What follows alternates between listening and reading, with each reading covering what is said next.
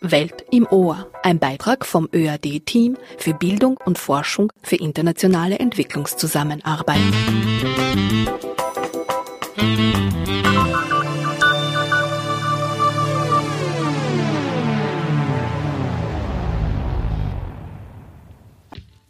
EPIR, das akademische Programm der österreichischen Entwicklungszusammenarbeit Austrian Partnership Program in Higher Education and Research for Development, wird heuer zehn Jahre.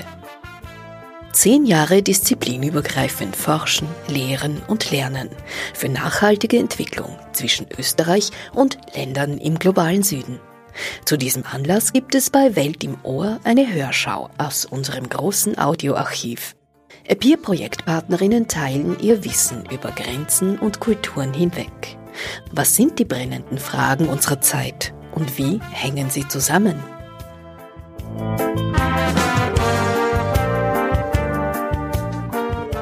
APIA ist ein Programm der österreichischen Entwicklungszusammenarbeit. In diesem Rahmen kooperieren Expertinnen und Wissenschaftlerinnen aus Nord und Süd.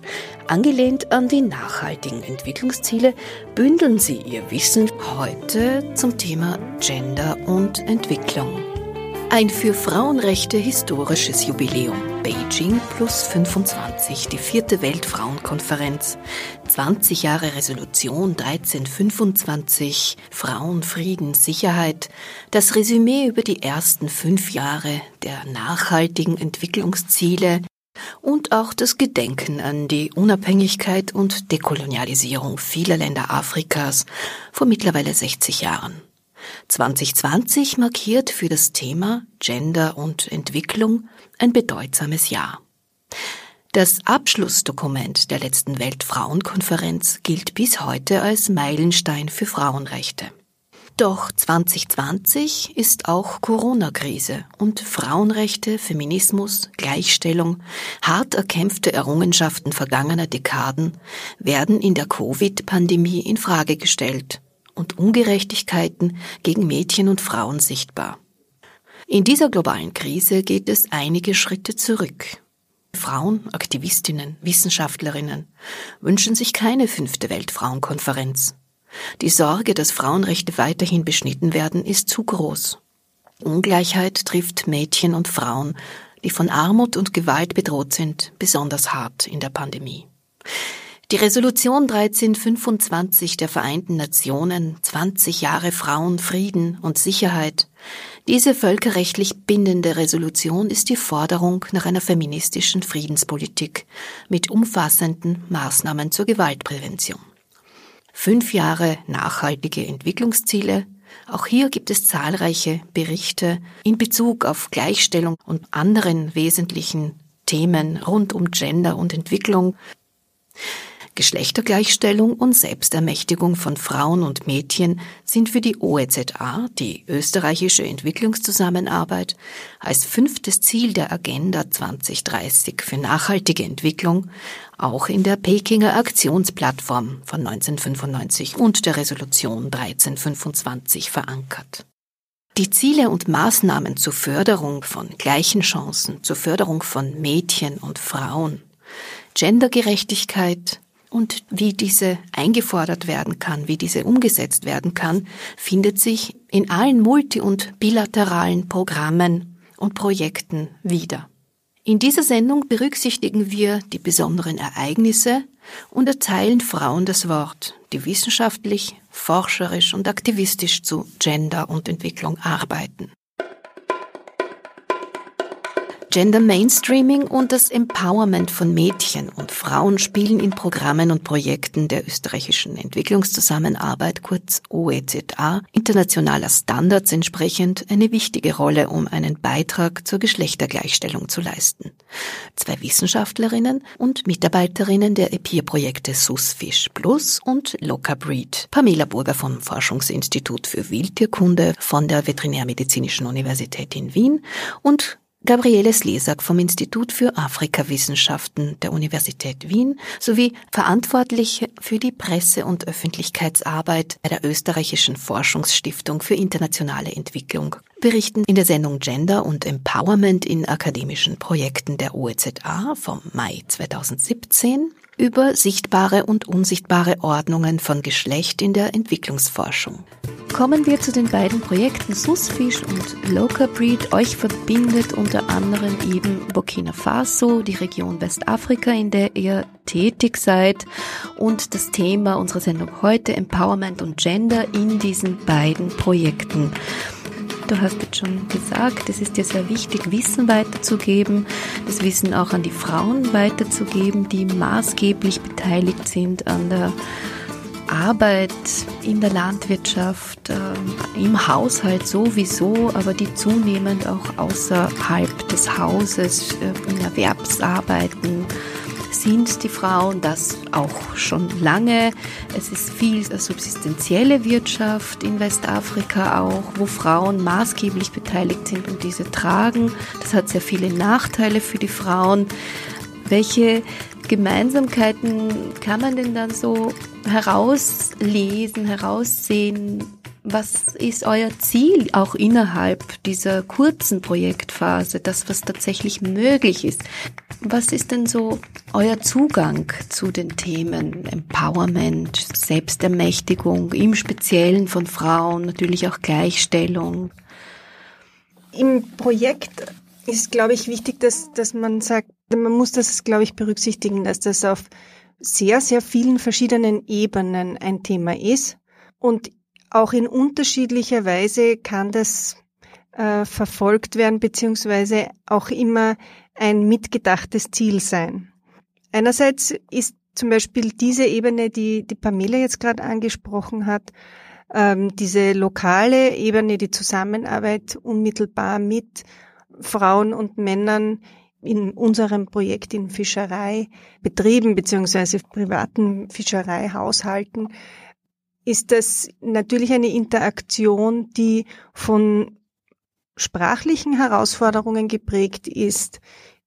Das ist nicht ein Einzelfall, was die Pamela gesagt hat. Das ist ein, ein Phänomen, das wir in ganz, ganz vielen Bereichen der EZA, der internationalen Zusammenarbeit äh, kennen. Auch ein Phänomen natürlich, dass man das sehr oft auch zu wenig beleuchtet wird, wer für wen spricht schon allein durch die Dolmetscheinsätze. Und ähm, das ja noch dazu durch die Bildung auch sehr verstärkt wird. Also oft sind unsere, nicht jetzt in unseren konkreten Projekten, aber in der Zusammenarbeit, in dieser internationalen, sind das oft äh, akademisch ausgebildete junge Männer, würde ich jetzt mal sagen, die den Auftrag bekommen oder angestellt sind in einem Projekt, die Dolmetschfunktionen und Übersetzungsarbeiten zu machen. Also das ist sicher ein, ein Punkt, der sehr wichtig ist da. Ähm, noch dazu ist natürlich auf der lokalen Ebene, ähm, wie wir in unserem Projekt gesehen haben, sehr oft auch eine Interaktion zwischen einer sozusagen nationalen Ebene, also vom Ministerium oder von Verwaltungsapparaten mit lokaler Bevölkerung. Das ist auch eine große Herausforderung, weil auch hier viel Wissen in unterschiedlichen, sagen wir, nicht nur in unterschiedlichen Sprachen äh, verortet ist, sondern auch in unterschiedlichen Wissensräumen. Äh, und das ist schon ganz anders, also auch von der ganzen Epistemologie ist das schon ganz anders aufgebaut. Das heißt, hier ähm, einen Austausch zu ermöglichen, äh, das gelingt am ehesten, äh, wenn es konkrete Workshops gibt, die einerseits, ähm, die zum Beispiel praxisorientiertes Wissen nicht nur vermitteln, sondern auch abholen wollen, also um hier gegenseitig voneinander auch zu lernen. Ähm, wir haben da sehr gute Erfahrungen in der ersten Projektphase gemacht mit äh, ebenso Workshops, die vom Ministerium aus äh, von einer Gender-Expertin auch konzipiert worden sind und dann sozusagen systematisch auch eingesetzt worden sind. Was da zum Beispiel herausgekommen ist, was vorher in keiner Weise so, so sichtbar war, auch für unsere Kollegen in, und Kolleginnen in Burkina, ist, dass zum Beispiel ähm, in der Fischerei in Burkina Faso, obwohl Frauen ganz selten fischen, ähm, sie eine ungleich wichtigere Rolle in der ökonomischen äh, Ausgestaltung der Fischerei eigentlich spielen. Also die Finanzierung äh, übernehmen oft Frauen. Ähm, damit natürlich auch die Auswahl von Instrumenten, mit denen gefischt wird. Also die ganze ähm, Organisation der Arbeit, die natürlich auch wieder Auswirkungen auf die Effizienz und so weiter haben, ähm, ist sehr stark eigentlich ähm, auch gemanagt und geleitet äh, von Frauen. Das heißt also sehr, sehr wichtige Akteure. Und diese, also es wird schon immer, man kennt das ja auch, es wird immer gesagt, ja, es ist so wichtig, dass Frauen da eingebunden sind, weil sie haben ein Wissen, das man auch noch einbringen muss, aber dass sie derart prominent eigentlich äh, in diesen wirtschaftlichen Aspekten äh, der Fischerei tätig sind und diese Rolle einnehmen, das war vorher nicht so bekannt. Dann gibt's natürlich die Ebene der akademischen Teilnehmerinnen im Projekt. Also da haben wir die Universitätshierarchie, die sehr zum Tragen kommt. Also je höher, desto weniger äh, Frauen. Das ist ja nicht nur in Österreich so, das ist auch in Burkina Faso so. Und wir haben schon natürlich versucht, diese, nicht nur wir, sondern eben auch vor allem auch unsere Partner in, in, in Burkina Faso haben versucht, an den Universitäten das halt sehr zu unterstützen. Und da gibt es Möglichkeiten wie Förderungen, ähm, Art von Stipendien, ähm, also wirklich auch konkrete Maßnahmen, die man umsetzen kann, mit denen wir zum Teil auch gute Erfahrungen gemacht haben. Aber natürlich ein ganzes Bildungssystem umzukrempeln, das können wir nicht. Und in Burkina Faso ist so, dass äh, schon die die Teilnahme an der tertiären Bildung ähm, eine sehr, sehr große, eigentlich schon ein Nadelöhr darstellt für weibliche, also Schulabgängerinnen. Das muss man einfach auch sagen, ja. Ähm, und dann ist es auch natürlich eine Disziplinenfrage, wie in Österreich auch. Aber das habe ich sehr spannend gefunden, dass es in beiden Projekten, finde ich, ein Erfahrungswert ist. Wir haben sehr viele Studierende, ähm, also Frauen, die in sozusagen ihre Masterarbeit im Rahmen von unseren Projekten machen und ähm, und hier sozusagen auch wissenschaftliche Anleitung zu geben, wie man qualitative Forschungsmethoden äh, trainieren kann, die einen Gender Aspekt drinnen haben, die hier ähm, sensibel äh, gestaltet sind. Also das hat wirklich einen guten Output gebracht, also sichtlich auch, ja. Also mit einem anderen Blick auf die, die Art und Weise, wie man erhebt, wie man auswertet, zu legen. Das ist sehr wichtig. Und der dritte Bereich ist sozusagen im Forschungsteam selbst. Das ist eher die Auseinandersetzung ähm, auf unserer nicht nur Leitungsebene, sondern eben als eine ganze akademische Gruppe, als Team. Wir sind ja doch dann 35 Leute manchmal. Ähm, bei großen äh, Zusammen, also so Workshops. Und da ähm, hat sich bei uns schon bewährt, dass wir einfach strukturell eingeführt haben, dass es bei jedem Meeting auch einen, eine Diskussion gibt ähm, zu äh, unserer eigenen äh, Gender-Sensibilität, ähm, zu den Bereichen, die wir uns vorgenommen haben, wie wir da vorangehen. Und ich würde sagen, das ist auch etwas, wo man merkt, wir arbeiten schon seit längerem zusammen und das Team hat da als Ganzes, also jeder von uns hat da sehr viel gelernt. Aber das ist strukturell wirklich vorgesehen, dass wir in jedem Meeting das machen und einerseits ist es, ist es vielleicht ein, eine schwierige Sache, das umzusetzen, weil man sowieso immer nur so wenig Zeit hat für diese Meetings. Auf der anderen Seite sieht man schon, dass die hier immer wieder Themen angesprochen werden, die für unsere Reflexion sehr wichtig sind. Also hier kann ähm, eine Auseinandersetzung mit äh, genderrelevanten Fragestellungen wirklich äh, die Reflexion enorm bereichern.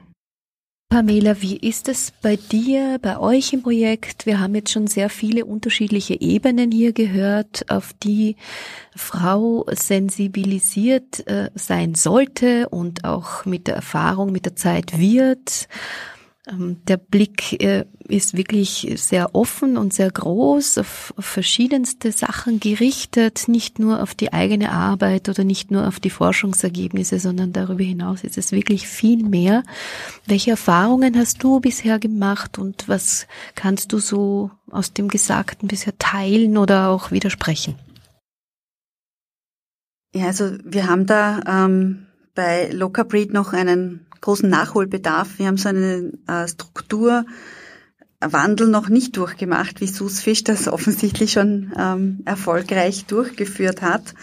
Also Landwirtschaft generell und und äh, vor allem Viehzucht und Rinderzucht vor allem, das ist eine wirklich eine deklarierte Männerdomäne. Das heißt, äh, Frauen können zwar Rinder besitzen, sind die Besitzerinnen von den Kühen, aber gemanagt und verwaltet und betreut werden sie von den Männern. Die Frauen äh, können äh, kleine Tiere halten, also äh, Kleinwiederkäuer wie Schafe, Ziege, ähm, Schweine und Hühner. Also das sind so die, ähm, die Tiere für die Frauen. Aber die Rinder werden eben von den Männern äh, betreut.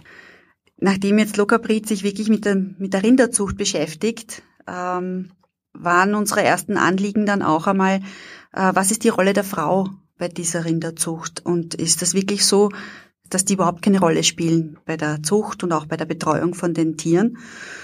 Und äh, in unseren ersten Gesprächen mit den Bauern, mit wirklich nur den Bauern, also wir hatten zum Workshop eingeladen, es kamen tatsächlich nur die Männer, weil das ja eine Männerdomäne ist, diese Rinderzucht. Nachdem das eine sehr unbefriedigende Situation für mich war, habe ich dann vorgeschlagen, auch wenn Frauen tatsächlich wirklich nichts damit zu tun haben sollten, wäre es vielleicht doch wichtig, sie einzuladen, damit sie auf den gleichen Wissensstand zumindest kommen wie die Männer, denen wir auch sehr viel über Zuchtprogramme, über, über Genetik, über, über äh, Vererbung und so eben erklären, Inzucht. Und das wäre doch auch wichtig, dass die Frauen auch diesen, diese Möglichkeit zu, diesem, zu dieser Bildung kriegen. Und dann im zweiten Workshop äh, kamen wirklich dann die Frauen auch dazu. Und äh, im Gespräch in den Fragestellungen an die, an beide Gruppen, an Männer und Frauen, erstaunlicherweise kam dann zum Tageslicht, dass dass wirklich Frauen, ähm, wenn die Männer nicht im Dorf sind, dass sie sich um die Rinder kümmern, dass wenn ein äh, Tier krank ist, sich die Frauen um die Tiere kümmern, dass die Kinder ja viel mit den Tieren im Feld, also auch unterwegs sind und dass aber die äh, Ausbildung und die Erziehung von den Kindern die Frauen überhaben. Das heißt auch, die Frauen tragen sehr viel dazu bei, dass eben eine erfolgliche Rinderzucht stattfinden kann. Und es wurde dann einstimmig auch äh, erkannt und beschlossen, dass es sehr, sehr wichtig ist, Frauen auch äh, in das Lockerbreed-Projekt eben mit einzubeziehen, weil dann auch das Wissen auch an die Kinder weitergegeben wird.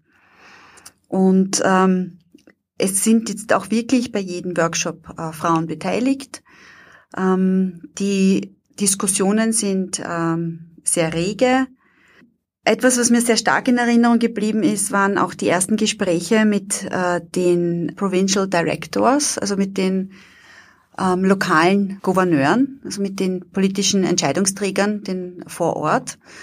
Und äh, wie das Projekt eben auch vorgestellt worden ist, also das war immer die erste Anlaufstelle, da war dann schon immer auch eine, eine bisschen eine Angst, dass äh, der kulturelle Status quo soll quasi erhalten bleiben. Also wir wurden nicht direkt darauf angesprochen, dass äh, Feminismus jetzt nicht etwas ist, was, was in das Projekt da einfließen sollte. Aber es war schon eine gewisse eine Skepsis auch da, sobald wir dieses, eben diesen Gender-Aspekt eben auch angesprochen haben, dass eben auch Frauen daran teilnehmen sollen. Es muss im kulturellen Rahmen bleiben, haben sie uns erklärt. Ich glaube, wir bleiben sehr im kulturellen Rahmen. Du hast vorher auch erwähnt, äh, dass welche realistischen Ziele oder welche hehren übergeordneten Ziele uns wir da stecken.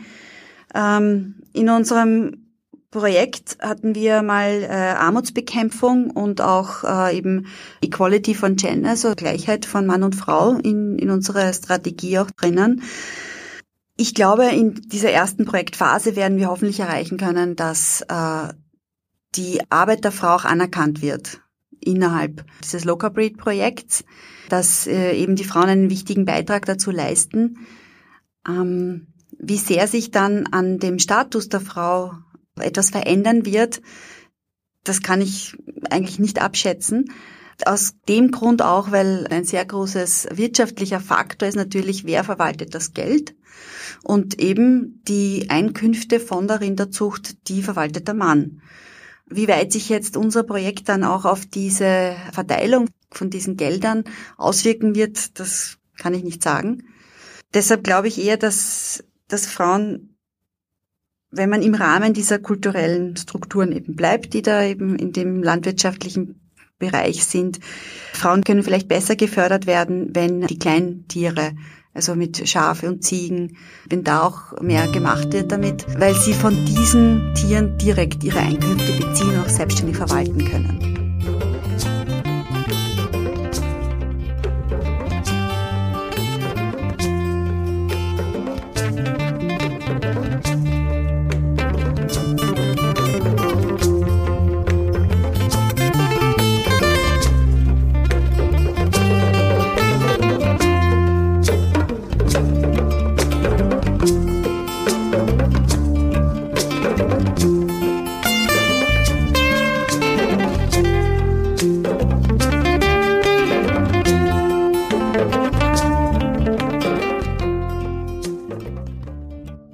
Geschlechtergleichstellung und Selbstermächtigung von Frauen und Mädchen sind sehr wichtige Themen für die österreichische Entwicklungszusammenarbeit.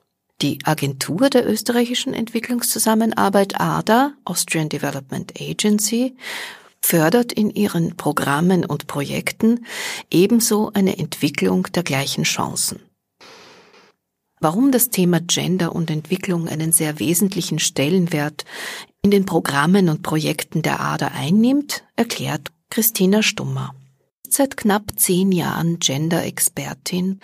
Anfang des Jahres ist sie von einer zweijährigen Entsendung für das Außenministerium als österreichische Delegierte zum OECD-Entwicklungsausschuss, kurz DAC, in Paris retour.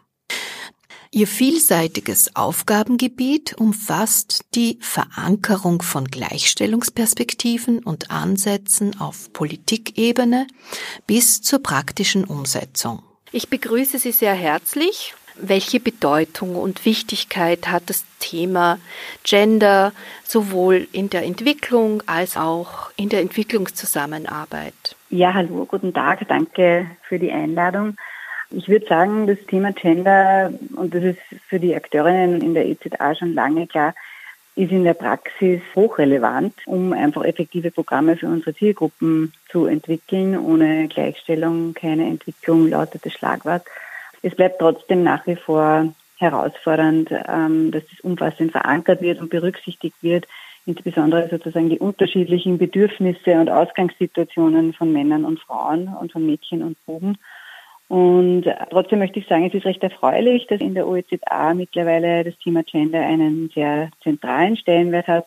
Es war immer schon ein Querschnittsthema, aber im Zuge der, der wirkungsorientierten Budgetierung des Bundes wurden recht ambitiöse Gender-Ziele eigentlich schon 2016 formuliert im Hinblick auf welcher Anteil unserer Programme soll sozusagen entweder eine Teilkomponente oder einen wirklich Schwerpunkt auf Gleichstellung haben. Und da haben wir eben die Zielsetzung von 85 Prozent aus dem EU Gender Action Plan übernommen und das ist eine Vorgabe, an der wir arbeiten.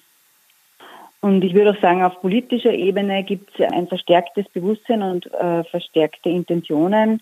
Und auch das spiegelt sich bei uns wieder, dass eben sozusagen, ich habe jetzt gesagt, in diesen 85 Prozent sind beide Arten von Programmen, also wo es sozusagen gut gemainstreamt ist und eine Komponente drinnen ist oder dort, wo halt wirklich das Hauptziel des Projektes Gleichstellung ist. Da gibt es jetzt Vorgaben, die auch sehr hoch sind und da arbeiten wir mit unseren Partnern und äh, sowohl auf Regierungsebene in den Partnerländern als auch in der Zivilgesellschaft hier oder mit zivilgesellschaftlichen Organisationen, die im Süden Projekte umsetzen, dran, diese, diese Vorgaben zu erreichen. Und ich würde das grundsätzlich als recht positiv sehen, ähm, weil das Bewusstsein erhöht wird, die Expertise dadurch erhöht wird. Wir finanzieren das auch, dass die Expertise da erhöht wird sozusagen. Aber es gibt natürlich auch Herausforderungen, weil man trotzdem schauen muss, mit welchen Ansätzen wird gearbeitet, ist die Expertise vorhanden und bringt das jeweilige Projekt jetzt auch wirklich die Resultate, die wir sehen wollen. Also zusammenfassend vielleicht, ich glaube, wir sind auf einem sehr guten Weg, aber es gibt immer noch Luft nach oben ganz konkret ein, zwei Beispiele oder vielleicht ein Beispiel, das Ihnen vielleicht auch spontan einfällt, äh, dass das Thema Gender und Entwicklung oder in der Entwicklungszusammenarbeit, wie Sie schon gesagt haben, nicht nur ein Schlagwort bleibt. Sie haben Gender Mainstreaming auch kurz erwähnt. Können Sie erklären. Es ist sehr viel Arbeit hier rundherum gefordert, wie Sie schon gesagt haben, um die Umsetzung tatsächlich zu gewährleisten, so dass es nicht nur ein Schlagwort in der yeah. Partnerinnen- mhm. und Projektarbeit etc. bleibt. Mhm. Wir arbeiten ja bei solchen Projekten und Programmen immer in einem begrenzten Zeitraum. Das heißt, es gibt so einen Projektprogrammzyklus, in dem wir sozusagen beim Mainstreaming Gender verankern. Und das fängt an und das ist ein ganz zentraler Punkt bei der Gender-Analyse, die gemacht wird im jeweiligen spezifischen Kontext von einem Projekt. Das heißt, ich schaue mir an, bei einem Wasserprojekt in Uganda, wie ist die Lage, wer profitiert jetzt von dem Wasser, wer äh, übernimmt die Aufgaben des Wasserholens, wie ist es organisiert, ähm, was haben Frauen und Männer da vielleicht auch für unterschiedliche Bedürfnisse bei der Verwendung von Wasser. Also grundsätzlich geht es darum, einfach zu schauen einmal am Anfang des Projektes, welchen unterschiedlichen Zugang, Nutzen haben die Zielgruppen und da eben Männer und Frauen unterschiedlich von diesem Projekt äh, dann auch gleich zu profitieren. Und das muss man gut analysieren, um dann eben eventuelle unterschiedliche Ausgangslagen zu, zu haben, um dann auch das effektiv zu, zu adressieren. Wichtig ist auch, möchte ich jetzt ein wirtschaftliches Empowerment-Projekt machen. Wenn eine Frau dann für Trainings involviert wird oder für Ausbildungsmaßnahmen und diese Frau muss aber grundsätzlich schon sehr viele Aufgaben im Haushalt übernehmen und durch dieses Projekt dann schon um zwei Uhr aufstehen, damit die ganzen Aufgaben trotzdem erledigen kann, weil das ja von ihr verlangt wird dann werde ich mit einem zusätzlichen Training schauen, dass ich das so organisiere, dass sie in anderer Hinsicht erleichtert wird, weil sonst entstehen dadurch zusätzliche Belastungen und das kann auch nicht im Sinn der Sache sein. Auch ist wichtig zu sehen, dass Frauen nicht eine vulnerable Gruppe per se sind, sondern dass es da unterschiedliche Kategorien gibt, die sozusagen zum Tragen kommen. Eine Frau in der Elite hat eine ganz andere Ausgangsposition als eine Frau im ländlichen Bereich üblicherweise. Also es gibt einfach viele Aspekte, die man in einem jeweiligen Programm analysieren muss und dann in der Folge definiert man Maßnahmen, um damit umzugehen. Ähm, und diese Maßnahmen müssen dann auch monitiert werden. Und wenn ich sehe, da gibt es eben äh, eine, eine Ungleichlage, dann muss ich das dementsprechend äh, steuernd eingreifen und bei den Zielsetzungen auch berücksichtigen. Bleiben wir noch bei der Bedeutung, bei der Wichtigkeit des Themas Gender, was jetzt nicht nur die Gleichstellung bedeutet, sondern viel mehr darüber hinaus in der Entwicklung und der Entwicklungszusammenarbeit ähm, im Hinblick auf die Corona-Pandemie. Was ändert sich denn da? Ja, das Thema Covid betrifft natürlich jetzt auch jede Phase des Projekts und vielfach ist es bei Projekten jetzt auch schwierig, eben wenn das jetzt ein berufsbildendes Projekt ist und die Schulen sind geschlossen, wie kann das Projekt fortgesetzt werden etc. Grundsätzlich ist natürlich klar, dass durch Covid, so wie hier auch vor Ort und in den Ländern, wo wir arbeiten, Frauen überdurchschnittlich betroffen sind im Hinblick auf zusätzliche Arbeitsbelastungen durch unbezahlte Arbeit, im Hinblick auf verstärkte Gewalt, dadurch, dass also in Bereichen arbeiten, im Gesundheitsbereich etc., dadurch auch verstärkt einer Ansteckungsgefahr ausgesetzt sind. Und was wir jetzt hier im Norden oder sozusagen in der Entwicklungszusammenarbeit nur tun können, ist auf diese Aspekte hinweisen und die Projektpartner dazu auffordern, dahingehend Maßnahmen in die Projekte zu integrieren, ähm, soweit es möglich ist. Aber das ist eine große Herausforderung. Und ich glaube, für das Thema Gender wird es bedeuten, dass es ähm, verstärkt, auch wenn es darum geht, unter diesem Stichwort Building Back Better, da dem Augenmerk zu geben, dass, dass Frauen in dieser Situation jetzt äh, besonders betroffen sind. Vielleicht noch mal ganz kurz zum Stichwort Building Back Better. Ja, also die OECD verwendet diesen Ausdruck, um nach der Krise die Gesellschaften wieder ähm, da einen Aufschwung zu erzielen, nicht nur im wirtschaftlichen Sinn, sondern einfach ein Herauskommen dieser Krise.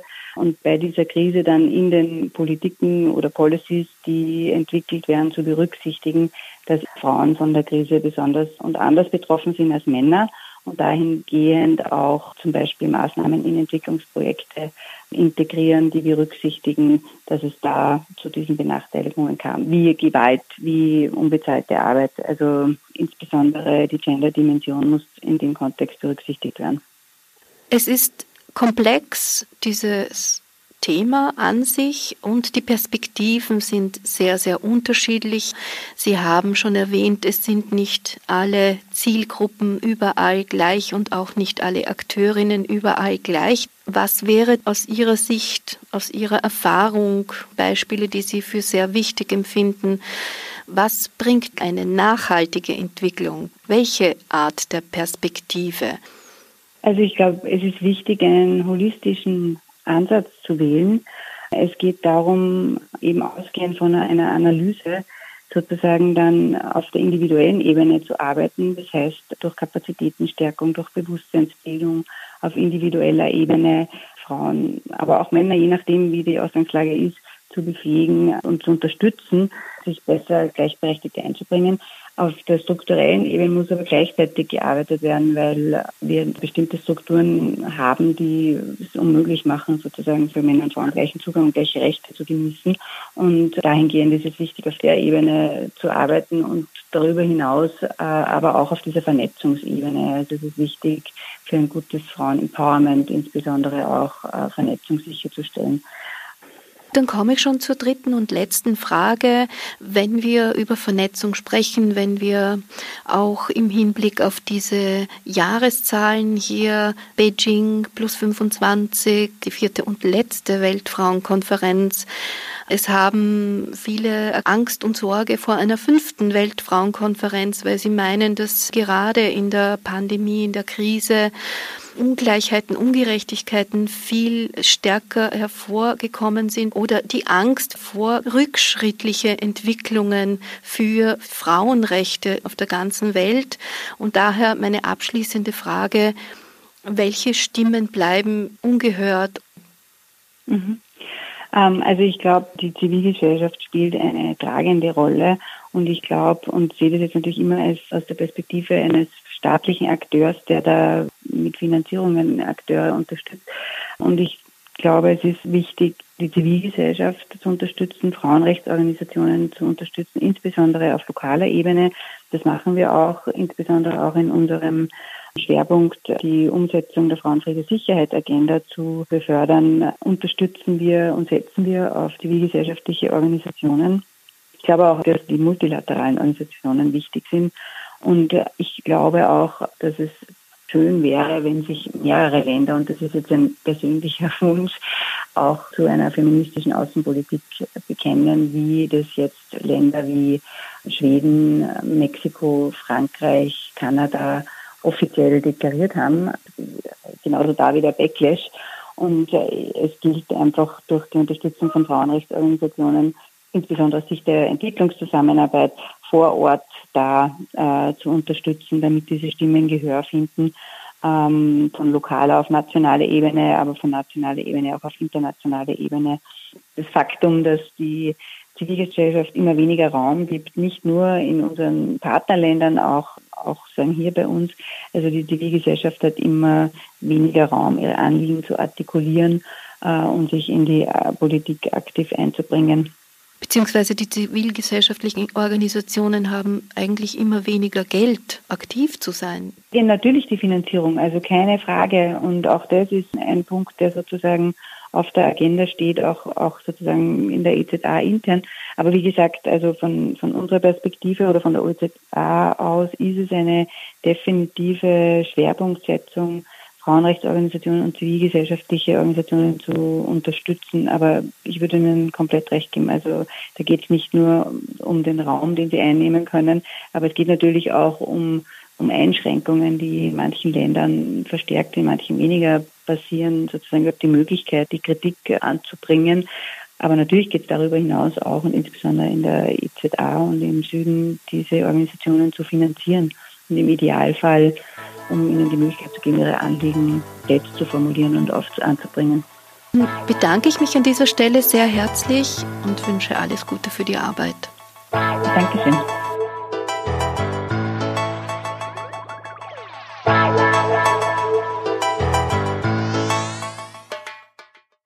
EPIR, das Hochschulkooperationsprogramm der OEZA, hat eine eigene Gender-Strategie entwickelt und ermutigt seine Stakeholder, Gender auch als analytische Kategorie zur Erklärung gesellschaftlicher Transformationsprozesse in der wissenschaftlichen Arbeit einzusetzen. Wie die Gender-Strategie des Austrian Partnership Program in Higher Education and Research for Development genau aussieht, erklärt Elke Stinnig von der Agentur für Bildung und Internationalisierung, kurz OEAD, und Programmkoordinatorin von EPIR. Für unser Programm EPIR haben wir eine eigene Gender-Strategie ausgearbeitet, diese soll die Grundlage für ein gemeinsames Verständnis von Geschlechtergleichstellung bei allen Beteiligten von EPIR schaffen. Es werden darin ganz konkrete Umsetzungs- und Begleitmaßnahmen sowohl auf Programm- als auch auf Projektebene dargestellt. Auf Projektebene gibt es zwei Dimensionen. Einerseits die Projektmanagement-Ebene und andererseits die inhaltliche Ebene. Auf der Management-Ebene ist es wichtig zu sehen, wie das Projektteam zusammengesetzt ist. Sind Frauen gleichberechtigt im Projektteam involviert? Dabei geht es nicht nur um die Anzahl von Frauen, sondern auch in welchen Positionen sie arbeiten und ob sie in Entscheidungsprozesse eingebunden sind. Wichtig ist auch sicherzustellen, dass es Leute gibt, die auch schon Erfahrung mit Gender haben. Das sind natürlich nicht nur Frauen, sondern es können genauso gut Männer sein, die eben auch ein gewisses Bewusstsein für Gender-Fragestellungen entwickelt haben, vielleicht auch schon in anderen Kontexten damit gearbeitet haben. Es ist auch wichtig, ähm, dass es Arbeitsbedingungen gibt, die es ermöglichen, dass Frauen oder Personen, die Betreuungsverantwortungen haben, auch an allen Aktivitäten teilnehmen können. Auf der inhaltlichen Ebene ähm, fordern wir eine gendersensible Herangehensweise an wissenschaftliche Fragestellungen, an die Analysen und an die Präsentation der Ergebnisse. Es ist auch wichtig zu fragen, wer sind die Begünstigten vom Projekt? Hat das Projekt eventuell unterschiedlichen Einfluss auf Männer und Frauen? Werden bei der Erhebung der Daten geschlechtsspezifische Daten erhoben? Hier muss man sich eben genau anschauen, wie sind Fragebögen gestaltet, wie werden Interviews durchgeführt, wie stelle ich sicher, dass ich die Personen erreiche, die zu dem Thema auch tatsächlich Auskunft geben können. Und ähm, dann sollen natürlich die Daten auch äh, anhand von geschlechtsspezifischen Fragestellungen ausgewertet werden. Wir empfehlen auch immer eine umfangreiche Literaturrecherche vorab zu tätigen, denn gerade zum Thema Gender gibt es wirklich viele Studien und viele Forschungsergebnisse und auch ganz viele Manuals, die bei der Umsetzung eines Projektes mit einbezogen werden können. Wir haben Gender auf der Programmebene in den Richtlinien, in den Bewerbungsformularen, in allen Berichtsformularen integriert. Und EBIR-Projekte werden ja extern begutachtet und auch die Reviewer haben die Aufgabe, die Verankerung der Gender-Dimensionen im Antrag zu bewerten. Das heißt, dass die Grundprinzipien und eben auch das Grundprinzip Gender oder Gender-Sensitivität bei der Ausarbeitung eines Antrags und dann auch bei der Umsetzung des Projekts mitbedacht werden muss. Und wir verstehen natürlich, dass der Begriff Gender für viele noch sehr abstrakt ist und dass es vor allem in den naturwissenschaftlichen Projekten Schwierigkeiten damit gibt. Und oft steht Gender zwar prominent im Antrag und bei der Umsetzung verschwindet es dann wieder. Und damit das nicht passiert und weil eben Gender eine Querschnittsmaterie für das gesamte Programm ist, bieten wir hier diverse Hilfestellungen an. Es gibt eben die Gender-Strategie, von der ich bereits erzählt habe. Wir haben auch Material gesammelt und stellen das auf der Webseite zur Verfügung. Weiters bieten wir Workshops an oder auch Beratungsgespräche für Projektpartner und Partnerinnen, äh, wenn dies äh, gewünscht wird. Und das Allerwichtigste ist aber unserer Meinung nach, dass Projektpartner und Partnerinnen, dass ihnen die Gleichstellung der Geschlechter auch ein Anliegen ist. Und dass es im Projekt zu einem gemeinsamen Reflexions- und Lernprozess in Bezug auf Gender-Dimensionen kommt und dass klar ist, dass Gender kein Frauenproblem ist, sondern dass es die Lebensrealitäten von Männern und Frauen betrifft und dass auch die Auseinandersetzung mit dem Thema Gender in die Verantwortung von Männern und Frauen fällt und dass eben Veränderungen nur bewirkt werden können, wenn es das Commitment von beiden Seiten gibt.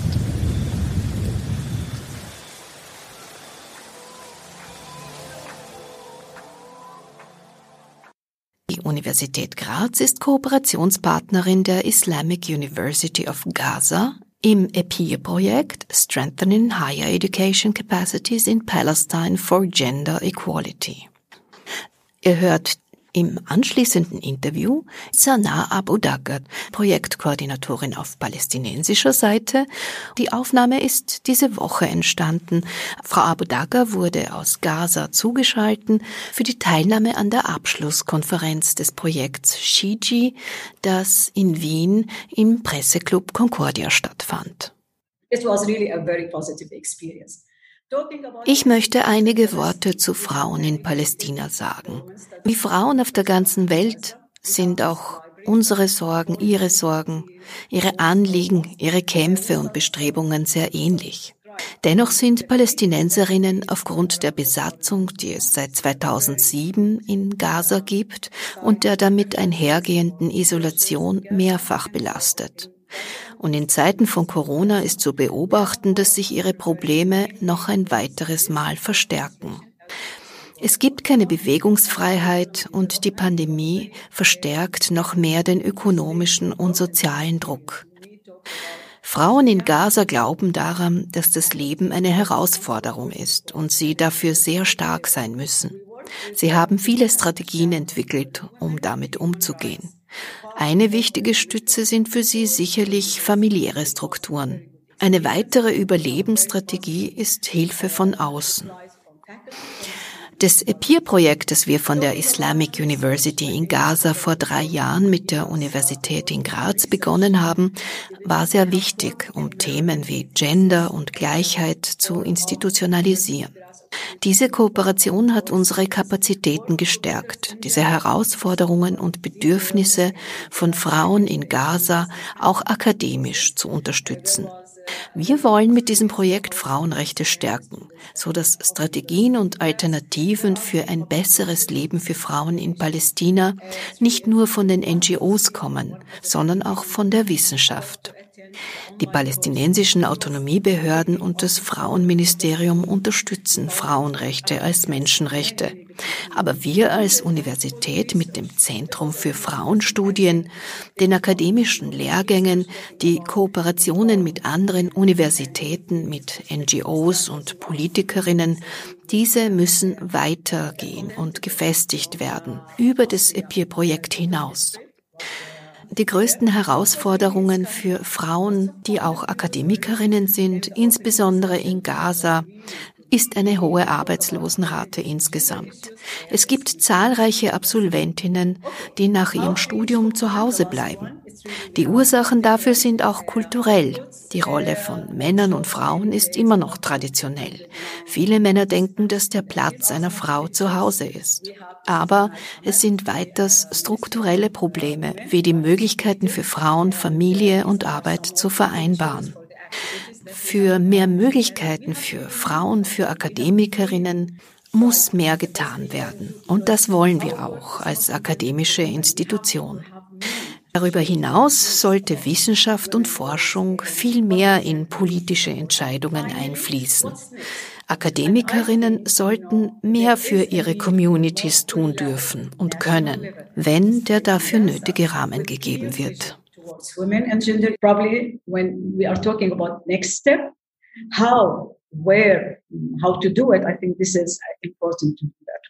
What about those reading researchers? Are they contributing to the development of our society, to making our lives better? So you're absolutely right. Research is not doing so much to our community. Uh, we have to have something to facilitate that or to make that working. Yes.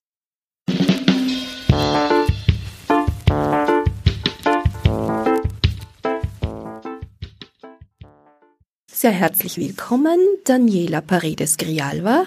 Du bist wissenschaftliche Mitarbeiterin am Institut für Sozialanthropologie an der Österreichischen Akademie der Wissenschaften und du bist auch Mitglied von White Women in Development Europe. Du hast im Bereich Menschenrechte und Migranten- und Migrantinnenschutz gearbeitet und aktuell forschst du zu Themen, die sich rund um umweltbedingte Migration und Ideen von Gender in der Entwicklungszusammenarbeit und der humanitären Hilfe.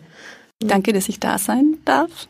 Es ist 2020 ein besonderes Jahr in unterschiedlicher Hinsicht. Ähm, leider auch Corona, also diese Besonderheit, diese Überraschung hat uns eingeholt.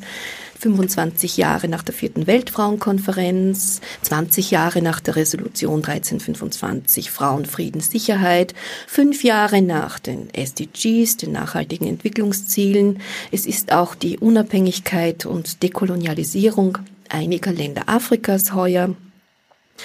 Meine Frage in Hinblick auf deine Forschung, auf deine Arbeit, auf dein Aktivismus ist das Thema Gender und Entwicklung, auch in der Entwicklungszusammenarbeit. Und welche Bedeutung hat das? Welchen Stellenwert? Wir feiern das Jubiläum von vielen internationalen Abkommen. Wir haben die, das ist mal positiv, und diese gesetzlichen Instrumente haben schon Gender und Frauenthemen, weil das müssen wir immer wiederholen. Gender heißt nicht gleich Frauen, sondern diese Ansicht an die äh, geschlechterspezifische Bedürfnisse. Die gesetzlichen Instrumente, die wir zur Verfügung haben, sind extrem bedeutend. Sie, die vierte Weltkonferenz für Frauen hat äh, nicht nur in der UN, aber in andere internationale Organisationen das Thema Gender innerhalb der Organisation, die Strukturen, die äh, Indikatoren, äh, wie evaluiert wird und so weiter, wirklich sehr viel geleistet. Jetzt ist es viele, nicht bei allen, bei vielen internationalen Organisationen selbstverständlich, dass Gender eine spezielle Komponent ist für soziale Gerechtigkeit, für nachhaltige Entwicklung und so weiter. Wir dürfen nicht vergessen, dass bevor es zu dieser High Level gekommen ist, eigentlich die soziale Bewegungen, die Grassroots-Organisationen, NGOs und unterschiedliche Akteure jahrelang gekämpft haben und intern auch Debatten und Zersplitterungen gehabt haben, um diese Themen überhaupt am Tisch zu bringen. Und das ist etwas ganz Spannendes, das ich jetzt beobachte, wie jetzt internationale Richtlinien zu Gender Mainstreaming zum Beispiel oder zum Gender Analyse in der Entwicklungszusammenarbeit oder in der humanitären Hilfe scheinen als von top down und ich möchte betonen, dass gleichzeitig aber auch in den unterschiedlichsten Regionen auch ein Bottom-up zu spüren ist und zu finden ist. Es gibt auch lokale Ideen von was Gender ist und wie Gendergerechtigkeit aussehen sollte. Zu diesen Unterschieden, wenn ich nochmal nachfragen darf. Einerseits die Bedeutung der NGOs, die Bedeutung der Grassroots-Bewegungen, der feministischen, der Frauenbewegungen, und wenn du darüber sprichst, einerseits über die Bedeutung von Grassroots-Bewegungen und die Beobachtung, dass diese jetzt wieder sehr stark im Aufkommen sind. Ich merke auch in Gesprächen mit Vertreterinnen diverser Regierungsorganisationen, dass sie den Blick zurück, unter Anführungszeichen zurück zu den Grassroots-Bewegungen, dass sie die Kontakte, die Netzwerke, die Zusammenarbeit mit der Zivilgesellschaft, mit der Bevölkerung wieder mehr suchen und auch deren Expertise mehr brauchen. Wir reden aber auch hier wieder von sehr unterschiedlichen Dingen. Ich denke, da müsste man auch noch einmal nachschärfen und genauer hinschauen. Man sieht Frauenrechte wieder zunehmend in Gefahr. Von wem genau sprichst du hier? Worauf müssen wir denn eigentlich schauen und wie sollen wir differenzieren? Anschließend sehr interessant auch für uns zu wissen, du hast von lokalem Wissen gesprochen, das heißt von lokalen Konzepten für Gender und das können wir dann anschließend nochmal ein bisschen genauer ansprechen. Danke, du hast mehrere Themen jetzt gebracht und hinterfragt. Es gibt aktuelle Bewegungen wie Black Lives Matter, wie äh, Nuna Menos Bewegung in Lateinamerika, die äh, Frauenmörder sichtbar macht. Äh, und es gibt auch eine kleine Bewegung hier in, in Wien, die auch aktiv ist in diesem Bereich. Und du hast recht, dieser Punkt was versteht man unter Zivilgesellschaft, unter Zivilbevölkerung, NGOs, Grassroots. Ich glaube, wir müssen alle zuhören, aber das ist wirklich eine hacklige Punkt, weil internationale Organisationen, die Geldgeber, die sogenannten Donors für die unterschiedliche NGOs, vor allem in, die, in dem Bereich Entwicklungszusammenarbeit.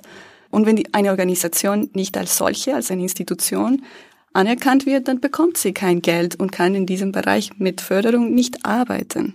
Wird dann auch hier eine NGOization, hast du vielleicht auch mal gehört, dann das und andere Formen von der von Organisation, die nicht unbedingt ein Verein heißen müssen, ein Kreis von Frauen, die sich ab und zu trifft zu einem bestimmten Thema, die nicht institutionalisiert sind, sind irgendwie gezwungen, sich zu institutionalisieren. Und dafür brauchen sie Experten, seien sie international oder lokal und oft aus der lokalen Elite, um dann diese Form, diese Form, dass die westliche internationale Geldgeber anerkennen kann oder verstehen kann. Es ist nochmal die Repräsentation auch eine wichtige. Du hast auch schon genannt, es sind oft Frauen, die nicht immer dieses nötige Wissen haben, um auch Geld zu lukrieren für ihre Anliegen. Welche Perspektiven sind für eine nachhaltige Entwicklung wichtig? Mhm. Zum lokales Wissen gibt es auch seit ein paar Jahrzehnten schon ein sogenannte Local Turn in der Entwicklungszusammenarbeit. Das heißt, mehr auf lokales Können, lokales Wissen zu achten. Gleichzeitig haben wir aber auch eine äh, immer noch ein Paradigma des äh, Capacity Building. Und Capacity Building rein rhetorisch weist auf ein Manko hin. Und es gibt schon Organisationen, die das auf eine Augenhöhe Art versuchen es zu machen, aber da brauchen wir viel mehr kritische Auseinandersetzungen und kritische Methoden, um wirklich lokales Wissen und Können als solche anzuerkennen, sondern unterschiedliche Fähigkeiten. Zum Beispiel, wie wird verhandelt in einem Konflikt in diese spezifische Kontext, kulturell, religiös, lokal? Wie werden Menschen geschätzt in diese Kontext? Wie schaut denn Arbeitsklima aus? Ich glaube, da können die internationalen Organisationen und die Donors sehr viel von lokalen Partnern lernen. Wenn aber, das die Voraussetzung ist, dass es auf Augenhöhe stattfindet. Aber ich glaube, eine Voraussetzung wäre Vertrauen und wirklich bereit zu sein auf ein Partnership. Kommen wir zur dritten und letzten Frage, auch in Bezug zu deiner Arbeit, deiner Forschung. Und die wäre, welche Stimmen bleiben hier ungehört oder auch vielleicht umgekehrt gefragt, auf welche Stimmen sollten wir denn mehr hören? In Bezug auf das Thema Gender mit Fokus auf Frauen in der Entwicklungsforschung, in der Entwicklungszusammenarbeit. Du hast jetzt einige sehr wichtige Punkte schon genannt. Ein sehr wesentlicher, dein letzter ist auf Augenhöhe. Du arbeitest zum Thema Migration, Worauf kann sich denn eine gute, faire, partnerschaftliche, vertrauensvolle, vertrauenswürdige Zusammenarbeit, auch in der Entwicklungsforschung, natürlich nicht nur in der Entwicklungszusammenarbeit. Mhm. Die Entwicklungsforschung ist wesentlich, um all diese Themen, die sehr äh, transdisziplinär sind, auch zusammenzubringen, zusammenzufügen. Worauf sollten wir denn mehr hören? Danke für die Frage. Mehr und mehr in die Entwicklungsforschung und in äh, Berichte und Evaluierung von, der, von dem Bereich Entwicklung werden sogenannte Local Voices hinzugefügt als eine Vignette, ein Foto, ein Porträt von einer Frau, die dich erzählt, ihre eigene persönliche Geschichte und was das mit dem ganzen Projekt äh, zu tun hat und die Ziele, die erreichen wurden. Stimmen, die wir nicht hören, sind vor allem die von ausgeschlossenen wenn wir über Frauen reden, über auch ausgeschlossene Frauen, Frauen, die keinen Zugang haben zu Bildung zum Beispiel, die ein Survey nicht ausfüllen können, Frauen äh, mit Behinderungen, die wortwörtlich vielleicht nicht sprechen können, eine Stimme nicht haben können. Da brauchen wir eine sehr sensible äh, Datenerhebung und Art und Weise, mit wie wir äh, diese Personen und ihre Gedenken inkludieren. Das heißt, kreative Methoden und auch professionelle Unterstützung von andere, nicht nur technologische, sondern andere Fähigkeiten.